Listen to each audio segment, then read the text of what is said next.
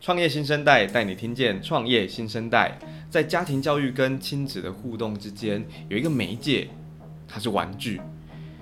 玩具不仅可以创造想象力、有创造力，甚至可以培养空间智能、逻辑数学智能。今天来的创业家，他的创业项目就有这种魔力。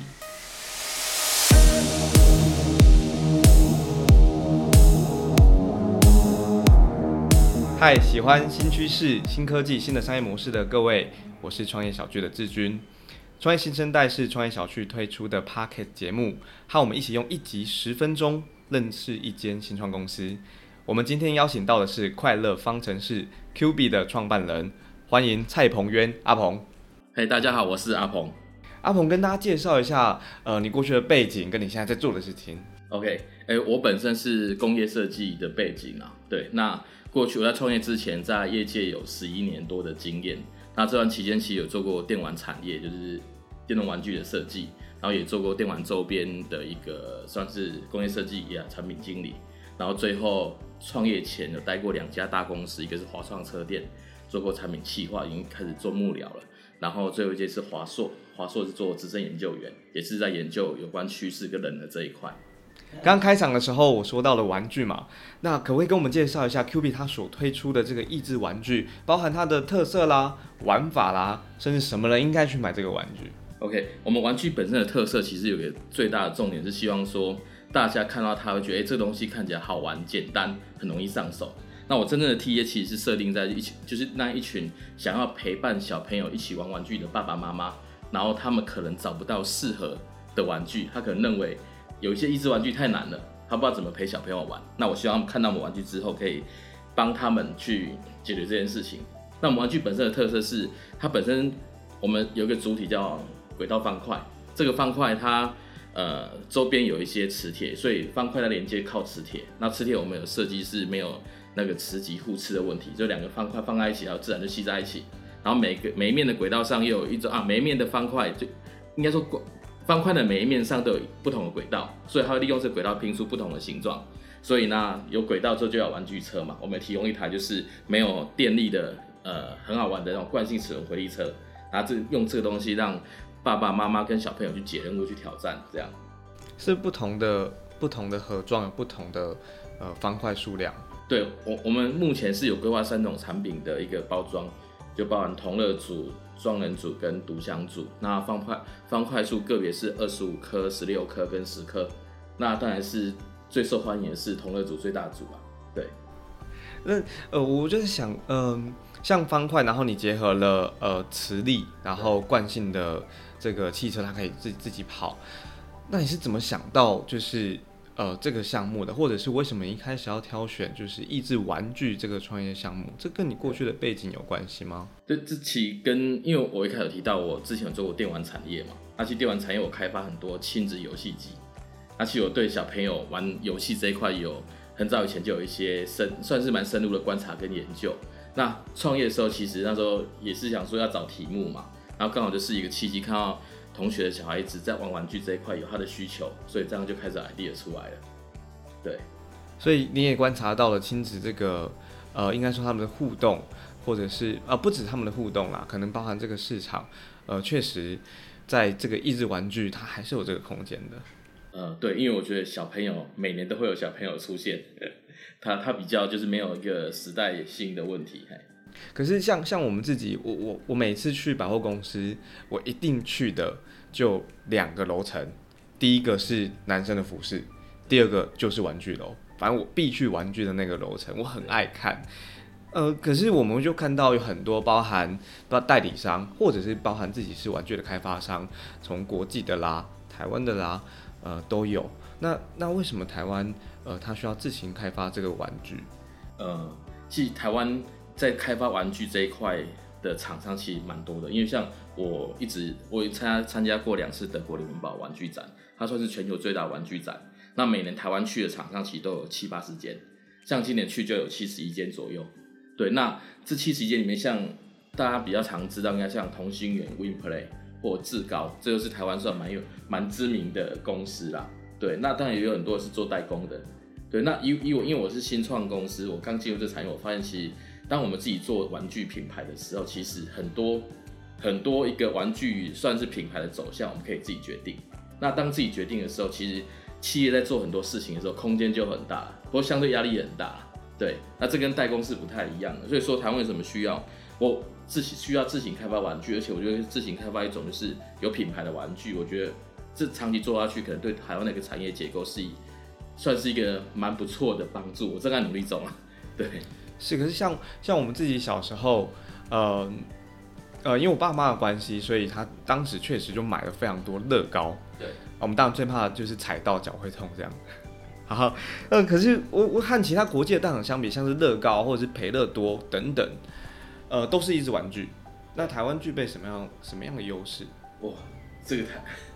这有台湾的优势，这个我怎么？或或者 Q B 具备什么样的优势？相比之下，如果说以单就 Q 比的话，我觉得这个比较好回答，因为我们 Q B 本身出来的这个产品产品特色，目前全球看不到类似的，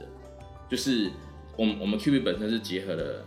呃益智方，就是那个轨道方块、轨玩具车，对，轨道玩具，然后还有积木，甚至延伸到桌游，甚至到教具，一次把它结合到一个益智玩具的产品上面。那这本身跟自好，我我们讲个国际最大厂乐高好了，乐高的产品本身是比较静态，它属于个人意志。那我们的我们的玩具本身是动态性非常强，就是一群人聚在一起玩的时候可以非常欢乐。所以就产品面的话，我觉得我们优势大概就是我们的独创性啊，还有新颖性，可能目前是有目前是有优势，目前。好，阿鹏，我想要我想要把从玩具这个层次，我再往上再拉一层。OK。然后我想也借由阿鹏今天也跟大家跟所有听众分享一下，从玩具的开发啦、设计，然后到自己做品牌，那最呃最根本，你觉得呃你想你想带着 Q B，，然后对台湾的教育，你觉得它会对台湾教育有什么样的影响，或者文化，或想带给消费者什么样的价值？OK，其我们做这个一款玩具，其实一直在有一个核心，就是希望小朋友啊，爸爸妈妈可以跟小朋友一起玩，一起长大。那这是我们产品目前算是一个 DNA 啦。那我觉得对，所以说这个玩具推出来，对整个教育环境或是整个亲子家庭的贡献，我认为这一块我们可以协助他们，让亲子关系透过我们玩具达达到一个更好的一个一个互动。对，那到教育这一块，其实教育我们还在摸索。今年我们才开始跟一些幼教、幼教、幼保系老师在合作。去试尝试说，哎、我们的玩具本身，因为我们玩具好玩，变化性高，到底这种变化性可以转换成哪一种教育的，呃，算是属于教具？那让这这款玩具进到幼儿园的时候，带给小朋友什么样的一个，呃，一一个优势？所以，我们我们玩具本身是有得到美国 STEM 机构的认证，它已经符合呃科学、数学、工程这些这些基本的元素。那只是说，这种东西必须还是被转化成一个一套系统。他才在教育体系这边做一个有效的发挥，那这一块我们在努力。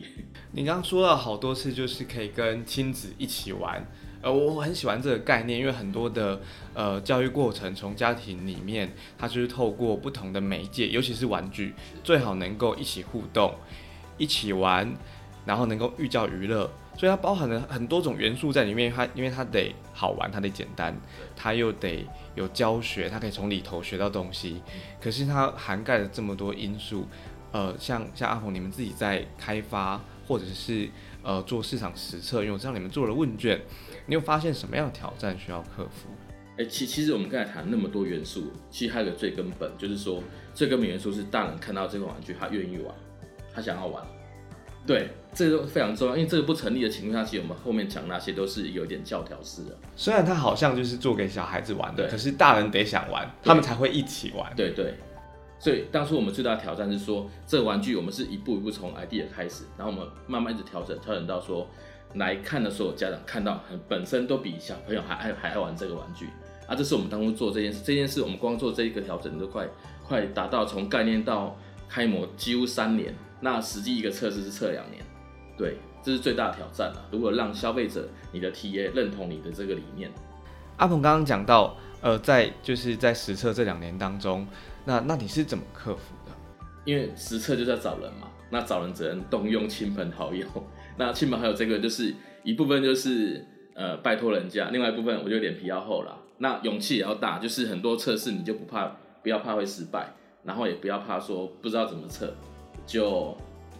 硬着头皮就做下去，就做下去了。对，就是这种东西不测没有没有结果嘛。可是我觉得有个很好的原因，就是因为我刚才提到我的背景，我后面已经做到设计研究这一块。其实很多研究怎么去测，我都大概有有一套系统。那甚至因为我太太本身也是设计博士啊，所以其实我们做一些测试，其实有有一些标准跟流程，那很快可以从这些里面找到 insight。谢谢阿鹏。呃，我想要带大家回到两年前，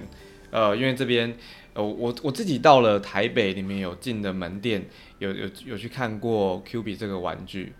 可是我错过了募资。两年前你们在 Indiegogo 上面募资非非常成功，然后去年也在泽泽这个平台上面也成功募资，可不可以跟我们分享一下在呃不同平台上面呃募资的成绩以及这里头的经验？OK，我们在二零一八就是年底的时候在美国 Indiegogo 有先上架，啊那一次的成绩是有达标，可是金额是只有一点七万美金，算是有点不是很理想。那那一次的成绩让我们去做很大的学习跟挑战。那调调整啊，就是说我们在 Indiegogo 的募资是委托国外的顾问公司帮我们操作。那因为这个部分失败，因为我我定义是小失败，所以说我在台湾折折的时候做很大的调整，是我学会如何去跟消费者简单沟通、正确沟通。那所以说折折的时候就募到了两千三百九十几万这个成绩。那除此之外之外，我们在日本的 Campfire 也有做群众募资。他那个成绩也是达到三百多盒的，啊，三百多组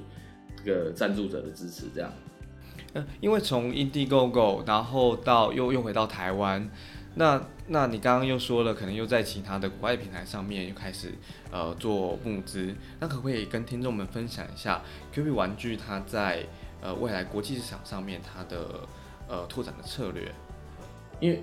我我已经参加两年的。呃，德国纽伦堡玩具展，其实我现在很积极，也是想透过国外的玩具经销商或是通路商去推广我们的玩具。毕竟我们是生在台湾，不认识国外市场。那经销商他们比较了解各地市场的需求。